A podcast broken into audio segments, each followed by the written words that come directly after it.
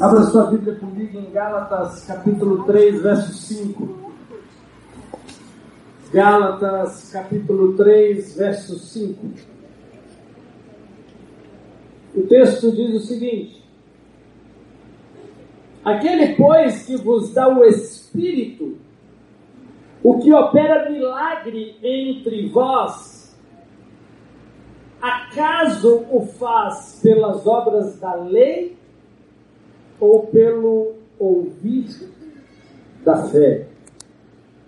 Em outra tradução diz: Aquele, pois, que vos dá o Espírito e que opera maravilhas entre vós, o faz pelas obras da lei ou pela pregação da fé. Algum dia na sua vida,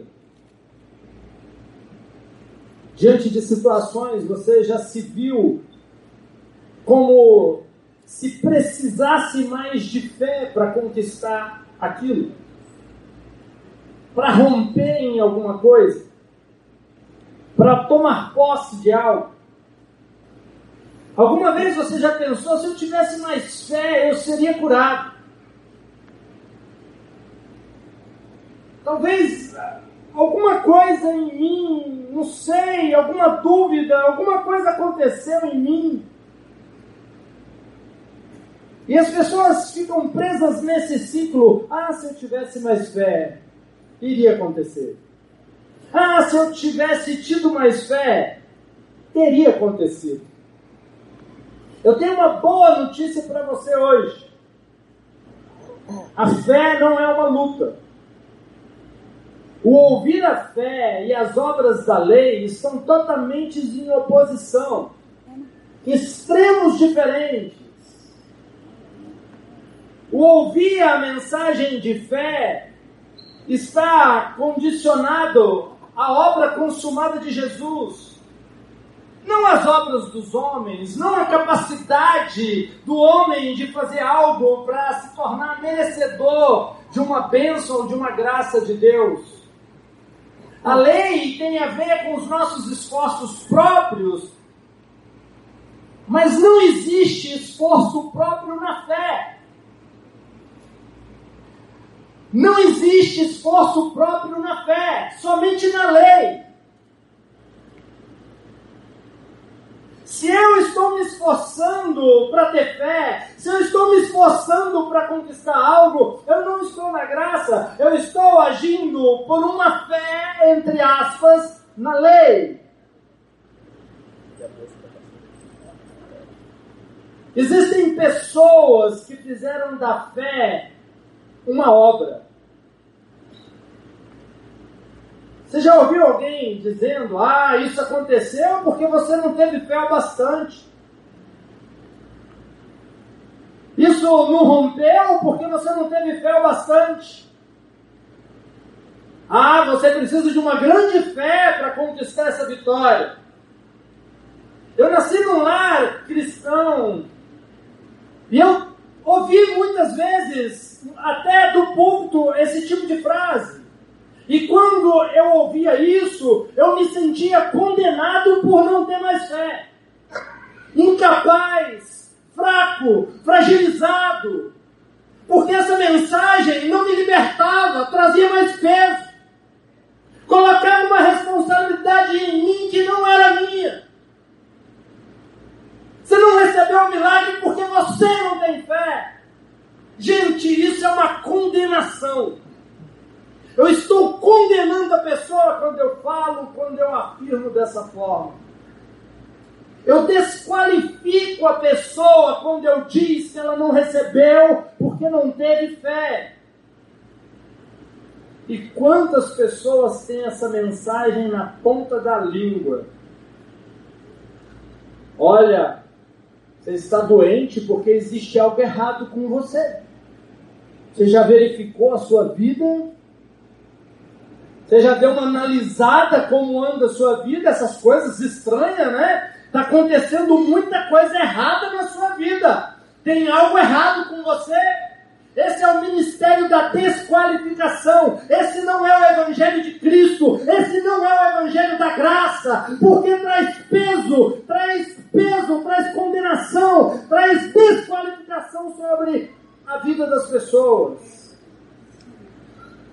Eu já vi pessoas fazer uma lista ou te mostrar as razões por que você não recebeu a cura. E ele começa a listar os motivos pelo qual uma pessoa não recebe uma cura, como se o milagre fosse uma receita. Quanto mais você seguir diretrizes para cura, menos cura haverá. Quanto mais você seguir diretrizes para os milagres, menos milagres haverá. Eu já ouvi uma coisa de uma pessoa que parece muito espiritual, muito lindo, muito interessante, assim, olhando rápido, onde a pessoa falou: olha, não há nada de errado com Deus, não há nada de errado com a palavra de Deus. Então, se você não recebeu um milagre, só pode haver algo de errado com você. Isso é uma palavra de peso. Eu estou colocando a responsabilidade do milagre acontecer ou não acontecer na pessoa. Eu estou colocando um peso que essa pessoa não pode carregar. Isso vai fragilizar a fé dessa pessoa. Ora, quem aqui tem capacidade, pelas suas obras, conquistar uma sequer bênção minúscula de Deus? Independente do que você faça ou queira fazer, por mais correto que você tente ser, você, pelas suas obras, você não merece absolutamente nada de Deus. Essa é uma palavra de desqualificação. Precisamos parar de desqualificar as pessoas. Precisamos parar de desqualificar as pessoas que o sangue de Jesus qualificou. Pare de procurar culpados. Pare de ficar vendo espíritos na cacunda da pessoa. Estou vendo o espírito de morte. Profeta do inferno. Eu nunca vi Jesus falando isso com ninguém e nenhum dos seus discípulos. Para de emprestar a sua boca para o diabo.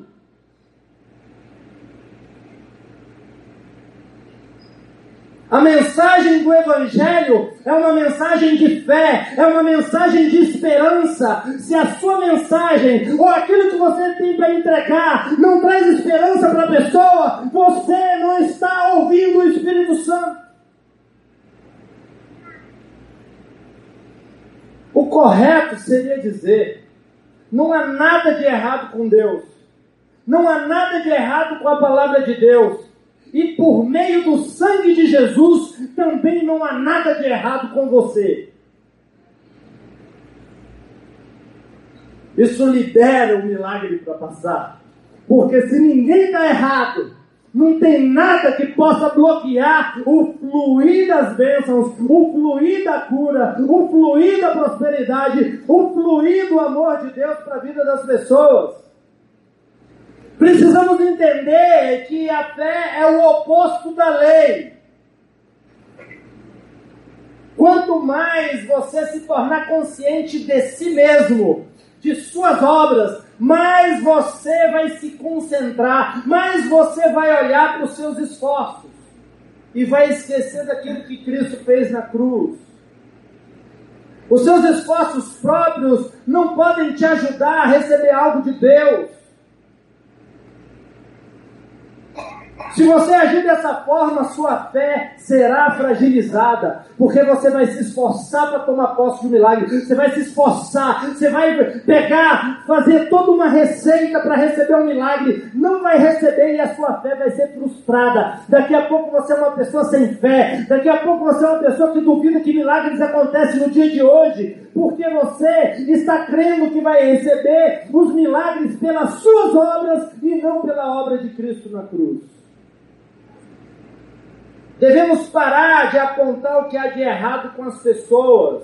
Ao invés disso, aponte o que está certo por causa de Jesus. Procure as pessoas e fala, deixa eu te falar como vai ser o seu futuro. Deixa eu te dizer como vai ser o seu amanhã. Olha para a cruz e diga como vai ser o futuro dessa pessoa que está aí do seu lado. Olha para o sacrifício, para o plano redentor e diga como vai ser o ano de 2018 dessa pessoa. Pare de olhar para quem a pessoa é, para o passado da pessoa. Pare de olhar para as obras da pessoa. Isso não qualifica nem desqualifica ela para o milagre. Jesus crucificado qualifica qualquer pecador para todas as bênçãos. Para todas as bênçãos.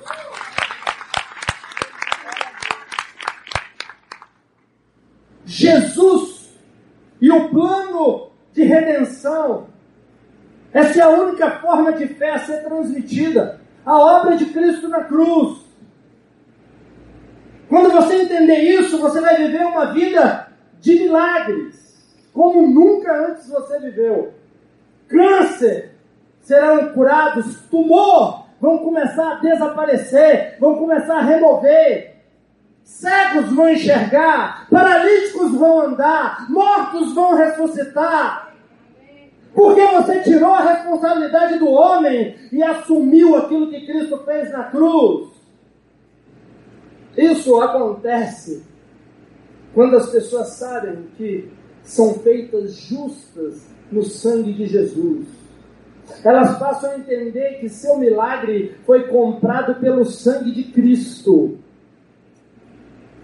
Elas começam a experimentar milagre em todas as áreas da vida, porque Jesus pagou o preço do meu milagre. Eu tenho que ter o meu milagre porque o preço já foi pago, já foi liberado. Mas Daniel, o que você tem que fazer? Você não tem que fazer nada. Já foi pago, já foi conquistado. É seu por direito. Se essa não for a mensagem, a fé vai se tornar uma barreira para receber as promessas de Deus. A fé vai se tornar um obstáculo para receber as promessas de Deus. As pessoas param de se sentir incapazes por não terem fé suficiente. Quando você coloca a responsabilidade na pessoa, ela vai se sentir fraca, ela vai se sentir incapaz, ela vai ficar deprimida, ela vai ficar para baixo, porque ela vai olhar para si mesma e vai ver que ela não tem condições de merecer nada.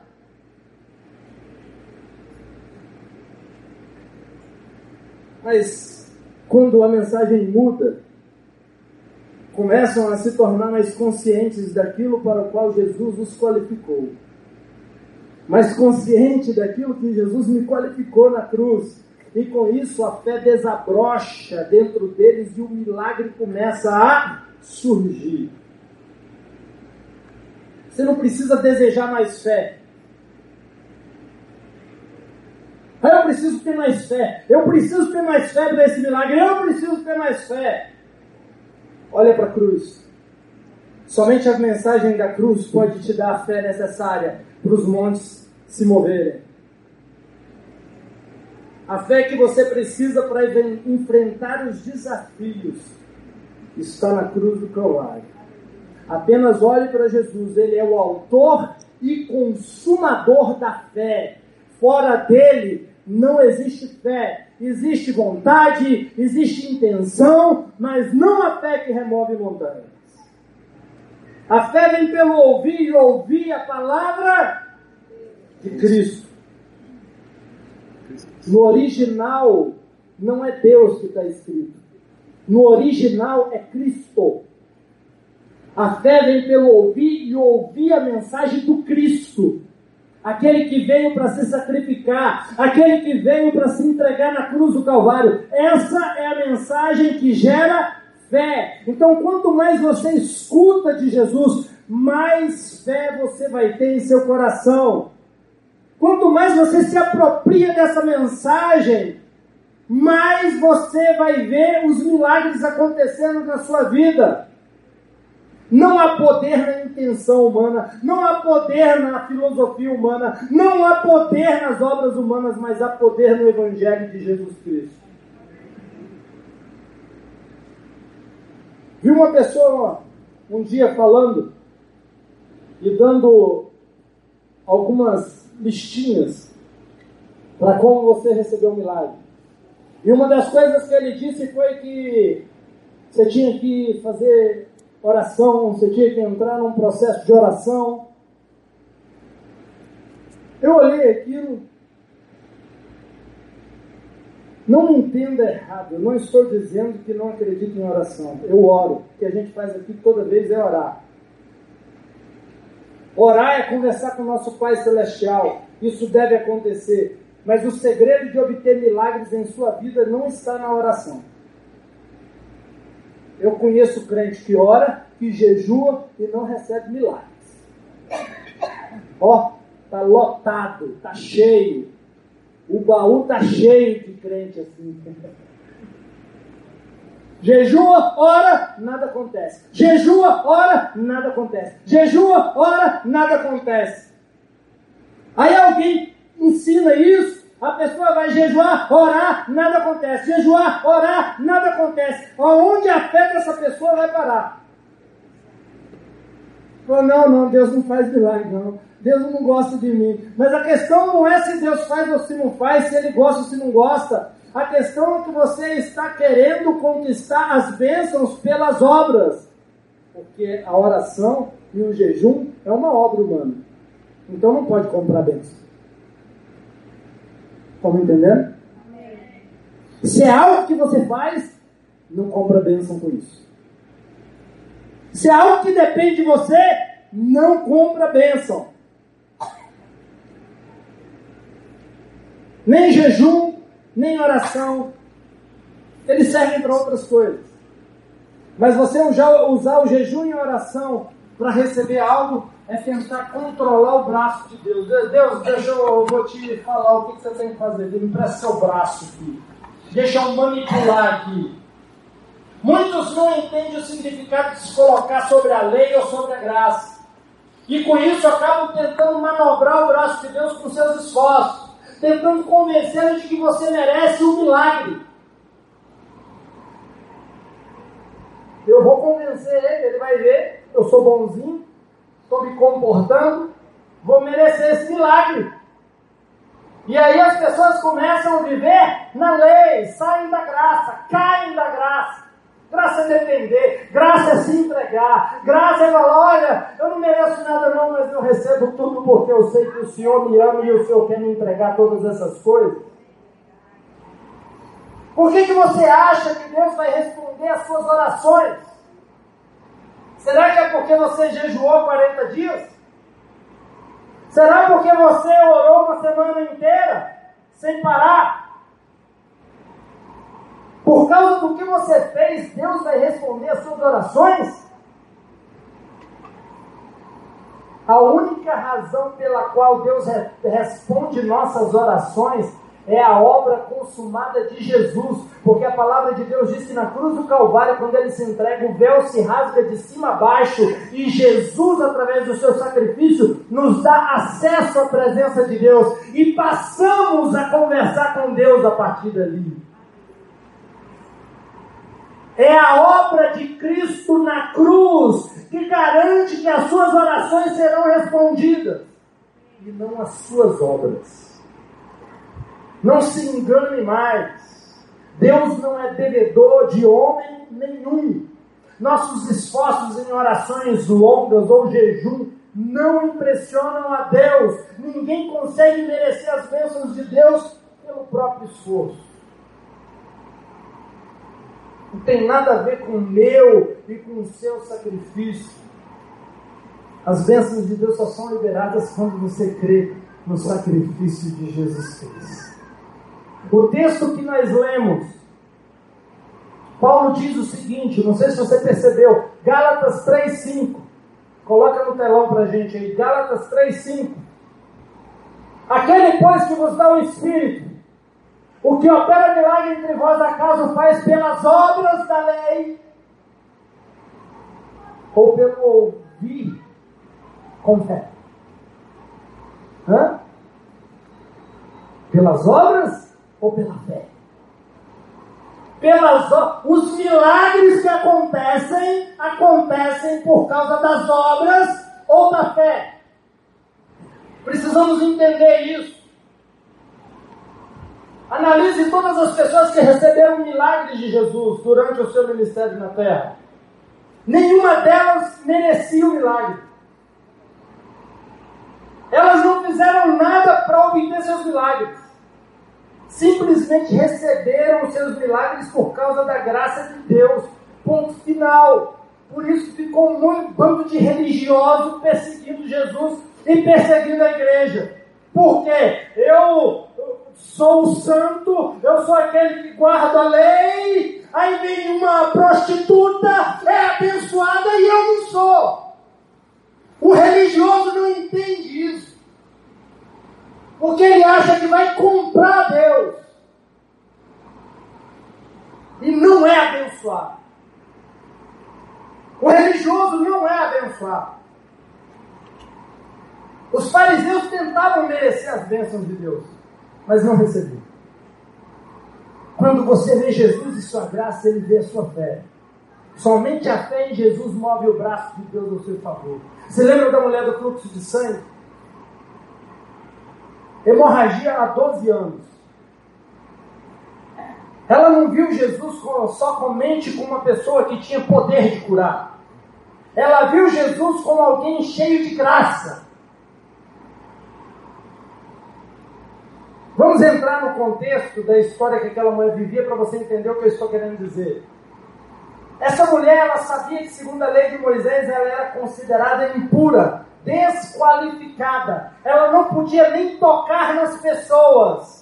Ela não podia estar no meio daquela multidão. Ela não podia ter tocado em Jesus. Ela estava quebrando uma lei de Moisés. A sua condição era imprópria para estar onde ela estava. Mas ela acreditava que se apenas tocasse na orla do manto de Jesus, ela seria curada. Ela não estava esperando uma punição da parte de Jesus por quebrar a lei de Moisés. Ela realmente estava esperando ser totalmente curada. Ela não viu em Jesus condenação. Ela viu graça. Ela o viu como um salvador, como abençoador, como alguém que tem compaixão. Então ela toca no manto de Jesus e o fluxo de sangue é interrompido. Imediatamente ela sente que foi curada. Você acha que essa mulher tinha consciência da fé? Você acha que essa mulher tinha consciência do que ela estava fazendo? Da fé? Fé? Não, ela não tinha consciência nenhuma. Ela só estava consciente de uma coisa: Jesus e a sua graça. Se eu tocar nele, eu vou ser curada. Todo o resto ela não estava entendendo nada. Mas ela olhou para Jesus e falou: existe graça, existe algo diferente, não existe condenação desse homem. Se eu tocar nele, a cura vai manifestar no meu corpo. Quando ela viu Jesus e a sua graça, ele olhou ao redor e viu a fé daquela mulher. E aqui é a dica: que tipo de fé Deus está esperando ver da sua parte? Aqui é um sinal que tipo de fé Deus está esperando ver da sua parte. Ele fala para aquela mulher: Filha, a tua fé te salvou. A fé daquela mulher desabrochou quando viu a graça de Jesus. Ela não invocou, ela não buscou uma fé para ser curada. Ela só olhou Jesus e a sua graça, e a virtude se manifestou no seu corpo. A fé para qualquer milagre desabrocha quando você vê a graça de Jesus. Ele morreu para que você pudesse viver. Você não merecia, mas mesmo assim ele fez isso por você. Veja Jesus na cruz por você. Essa é a demonstração da graça dele. Quando você vê a graça dele, sua fé se torna inconsciente. Fé inconsciente. Você não entende. Você não compreende. Fé não é fazer, é aceitar. Não é se esforçar, é se entregar completamente. Houve duas pessoas que Jesus afirmou na Bíblia que tinham uma fé grande. Duas pessoas. A primeira foi o centurião romano que veio a Jesus e disse: Senhor, meu servo está deitado em casa, imobilizado, doente, sofrendo. E Jesus falou: Vou lá, na sua casa, orar por ele e ele vai ser curado. E o centurião falou: Não, senhor, não sou digno que o senhor entre na minha casa. Apenas diga uma palavra e meu servo vai ser curado. Eu sou homem de autoridade, eu tenho soldados que estão debaixo da minha autoridade. Se eu disser que eles vão ali, vão acular, eles irão. Quando eu digo vem, eles vêm. E Jesus atende a resposta daquele homem e diz: Não encontrei tão grande fé, nem mesmo em Israel. Por que aquele homem teve uma fé grande? Será que foi porque ele era um homem de autoridade, ele entendia de autoridade, sabia que existia autoridade em Jesus? Será que era isso? Só que a segunda pessoa que foi chamada e considerada de ter uma fé grande era uma mulher, Cirofilícia, que tinha uma filha possuída por demônio. Ela foi até Jesus suplicando para que o demônio fosse expulso, e Jesus disse para ela: não é bom tirar o pão dos filhos e atirá-lo aos cachorrinhos. Chamou a mulher de cadela. Jesus estava dizendo: não é bom eu tirar o pão dos judeus e dar para você que é gentia. Mas a mulher, ela diz o seguinte: sim, Senhor, mas mesmo os cachorrinhos comem das migalhas que caem da mesa de seus senhores. E Jesus falou: Oh, mulher, grande é a tua fé. Uau! Duas pessoas só. Somente duas pessoas. Então, por que eles tiveram grande fé? Se o centurião tinha uma grande fé porque ele entende de autoridade, aquela mulher, em contrapartida, era uma dona de casa, ela não entende nada de autoridade. Então não é questão de entender a autoridade. Não está conectada a isso. Para a gente descobrir o segredo dessa grande fé citada nesses dois episódios, nós precisamos olhar o denominador comum entre o centurião e aquela mulher. Veja, era um homem e uma mulher. Então não tem a ver com sexo masculino ou feminino. Era um soldado e uma dona de casa, não tem a ver com autoridade ou posição. Mas existe uma coisa que eles eram iguais. Ambos eram gentios. Eles não eram judeus. Um era romano e a outra era cananeia. Ambos não estavam sobre a lei de Moisés e, portanto, não se qualificavam. Eles não estavam debaixo de condenação, porque a lei trazia peso. Essas duas pessoas não tinham peso, elas não estavam carregando peso, elas não estavam carregando condenação. Então elas tinham o coração e a mente liberada para ter essa fé grande. A lei traz um bloqueio. A lei é de fato o oposto da fé. Gálatas 3,12. Dá uma olhada. Gálatas 3,12. Ora, a lei não é da fé, Já deu o recado. Ora, a lei não é da fé. Ou você está na fé, ou você está nas obras da lei. Ponto final. As duas coisas não andam juntas. Elas não se misturam. Romanos 4,14. Romanos 4,14. Pois, pois, se os que são da lei são herdeiros, logo a fé é vã e a promessa é anulada. Tem um texto mais claro desse? Se os que são da lei, se os que são das obras, são herdeiros das promessas, logo a fé é vã, não tem utilidade. E a promessa é anulada, tudo que foi prometido está anulado. Meu querido, você quer viver uma vida de milagres? Somente pela fé.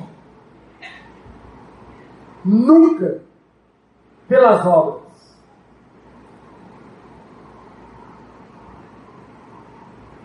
Não é como darmos às pessoas a lei e esperar que elas tenham fé. Não, não, não, não dá para eu te ministrar para você a lei e esperar que você tenha uma atitude de fé. Porque lei e fé não estão juntas. A lei vai desqualificar as pessoas de receberem as bênçãos do Senhor, enquanto a graça qualifica as pessoas a receberem as bênçãos.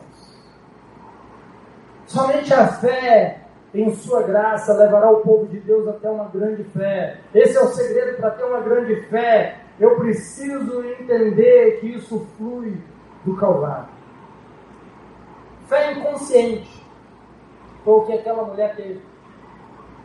Quando você se coloca sobre a graça e é liberto das obras da lei, você sai da razão, você sai daquilo que você pode fazer para conquistar. E ao ser liberto das obras da lei, a sua fé deixa de ser luta, deixa de ser obstáculo, deixa de ser barreira.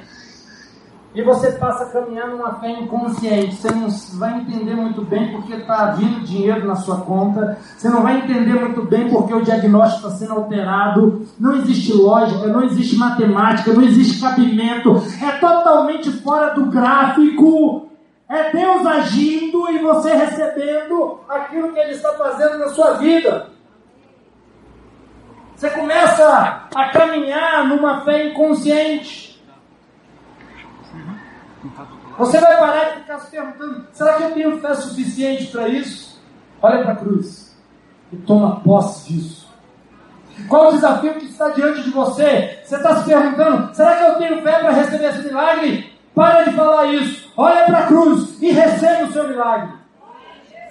Caminhamos por fé.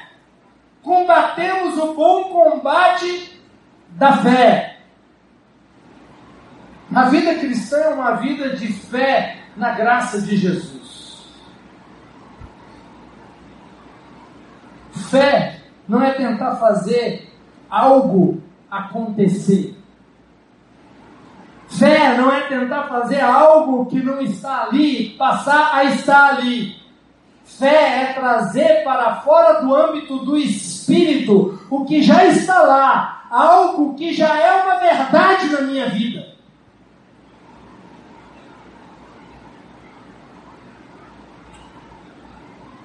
Não estou dizendo para você confessar algo que você não é. Mas entenda uma coisa: se você confessar ou não confessar que você é justiça de Deus em Cristo, você ainda é justiça de Deus em Cristo. Se você confessar ou não que você é santo, você continua sendo santo pelo sacrifício da cruz.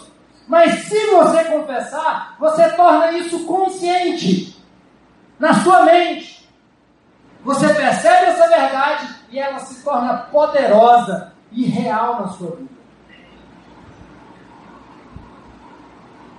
Você não confessa que é justo a fim de se tornar justo.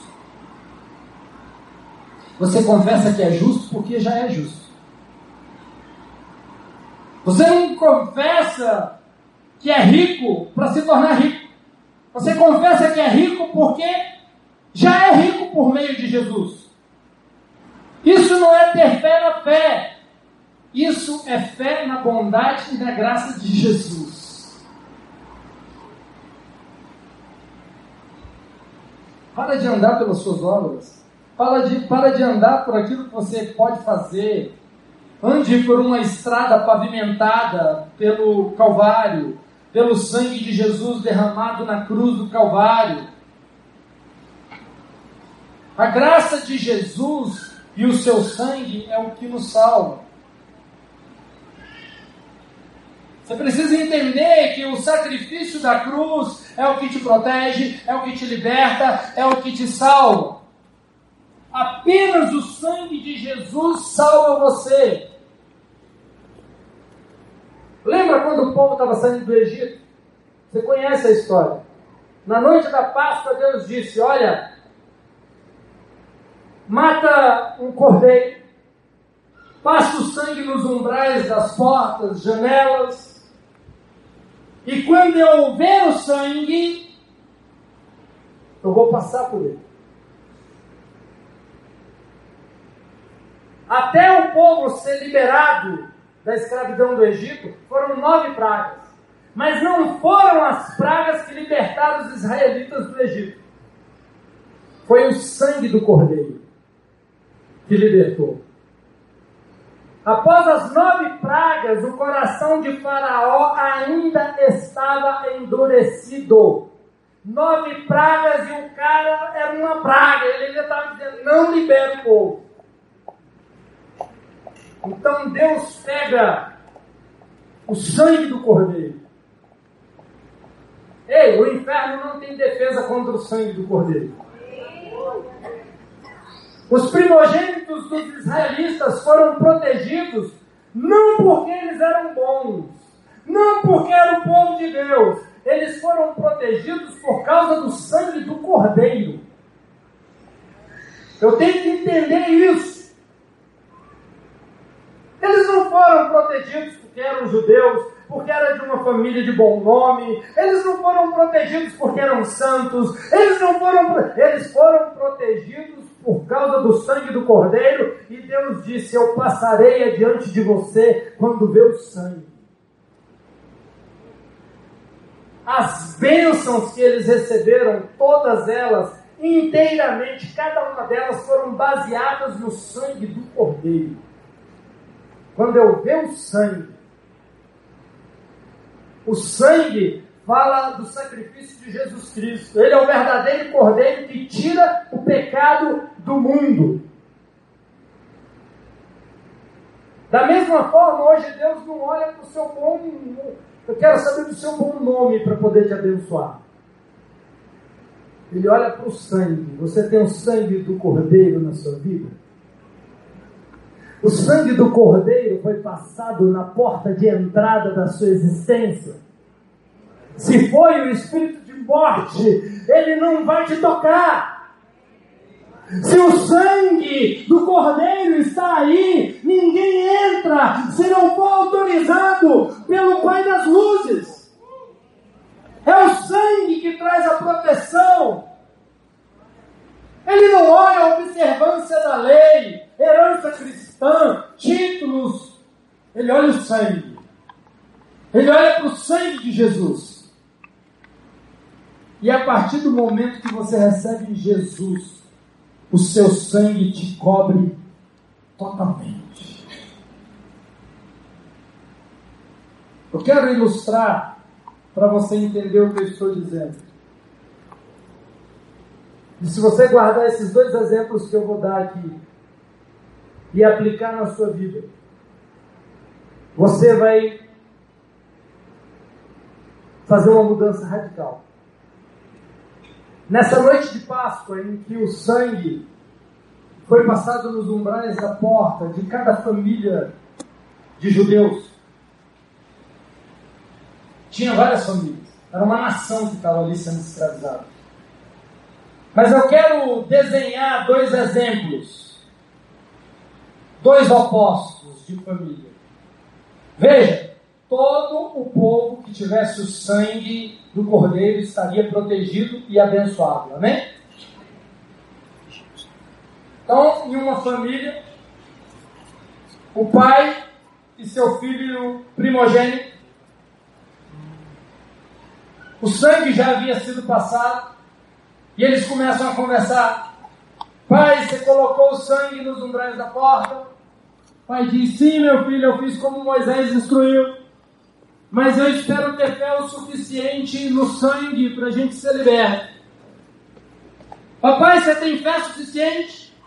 Eu não sei, meu filho. E o pai faz aquele ar de preocupado. Eu realmente não sei se tenho fé no sangue. E daqui a pouco começam os gritos e choros vindo das casas dos egípcios, onde os primogênitos estavam sendo mortos. E essa família, quando ouvia esses gritos, eles se desesperavam, eles gritavam de medo, eles se escondiam, eles se abraçavam.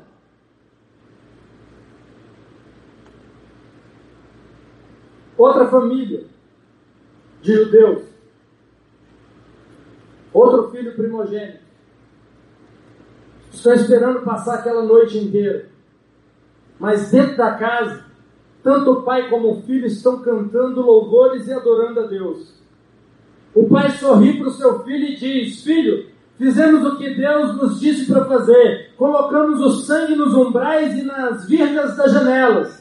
Agora deixamos o restante com ele. Ele nos protegerá. Não precisamos temer. Eles também ouvem os gritos desoladores e o choro das famílias egípcias a morte visitando essas casas e os gritos, e eles escutam. Mas eles continuam a cantar louvores e adorar a Deus. Agora eu quero te perguntar uma coisa. Qual dessas famílias foi liberta? As duas.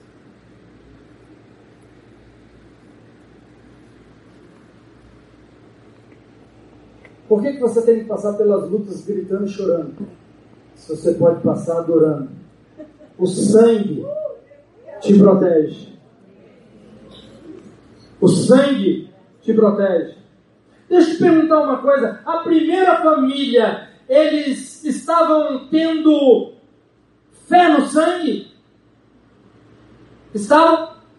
Não, o pai várias vezes falou: não sei se eu tenho fé no sangue, não. Eu não sei se esse negócio vai funcionar, não. Mas não é a fé no sangue que vai produzir a, proteção. É o sangue por si só.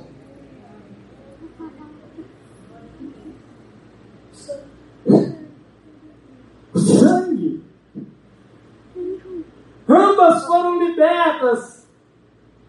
Porque o anjo viu o sangue. Uma família sofreu, a outra adorou. Mas entenda, não foi nem a fé no sangue, nem seus louvores, nem a adoração da segunda família que o salvou. Foi o sangue. O sangue. Não foi o, ah, glória a Deus, estamos. Não foi isso que salvou ele. Foi o sangue. E mesmo a incredulidade daquele pai da outra família, não quebrou o poder do sangue de protegê-los. Eu não sei se você está pegando o recado.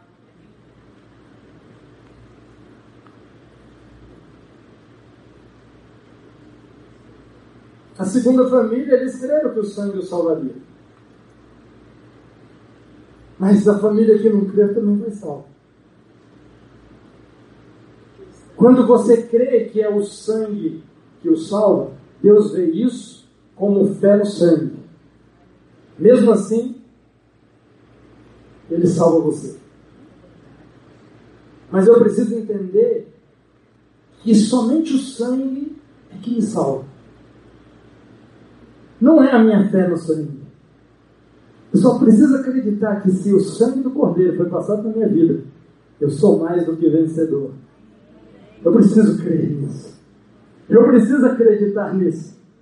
Se o sangue de Jesus está na minha vida, eu sou mais do que vencedor e ponto final. Não pense se ter fé.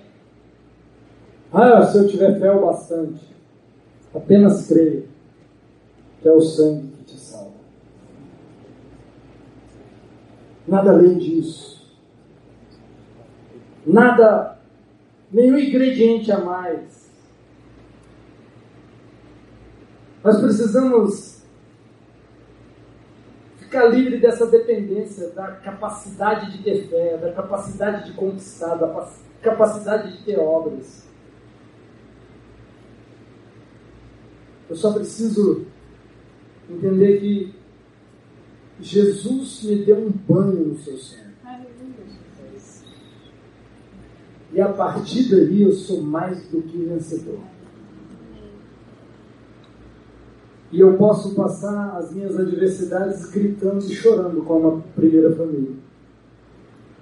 Ou posso passar adorando como a segunda. Mas o sangue, mas o sangue, ele é suficiente para te proteger. Se você tiver fé no sangue, você vai ser protegido.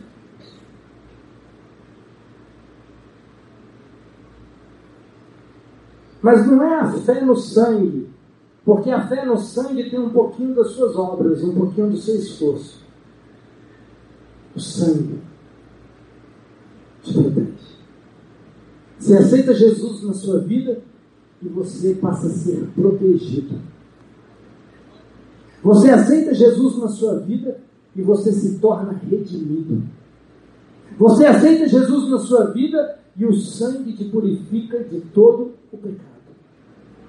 O sangue. O sangue. O sangue. Tem a marca aí na sua vida? Tem a marca do sangue na sua vida? Do sangue do Cordeiro de Deus? Então você tem o selo da vitória. Não deixe outras pessoas te desqualificar para as bênçãos. E pare de se desqualificar para as bênçãos. Não tem nada a ver com você. Tem a ver com a cruz. Tem a ver com o nosso Senhor. Tem a ver com o nosso Salvador. Tem a ver com o nosso Pai. E essa é a mensagem que muda a vida de qualquer pessoa. Aquelas duas pessoas que Jesus falou que elas tinham grande fé, elas não carregavam a culpa da lei, elas não conheciam a lei de Moisés, elas não carregavam o jugo, elas não eram religiosas, eram pecadores.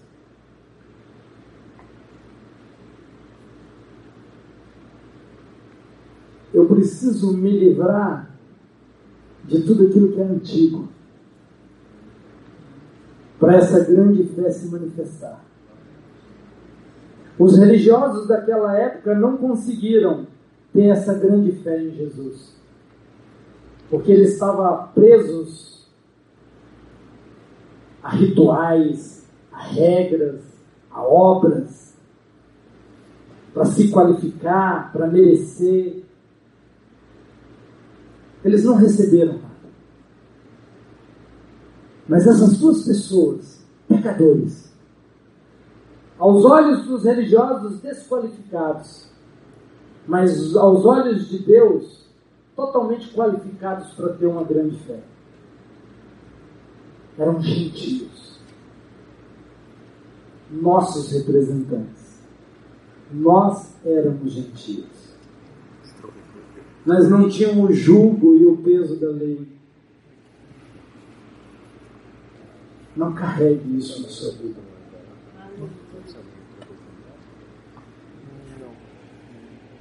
Diante de uma grande diversidade, diante de um grande gigante, olha para a cruz veja o sangue derramado e fala: Foi por mim.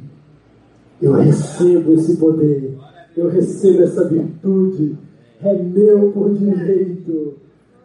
Eu sou o que a Bíblia diz que eu sou. Eu vou aonde a Bíblia diz que eu vou. Ninguém vai me impedir. Feche seus olhos.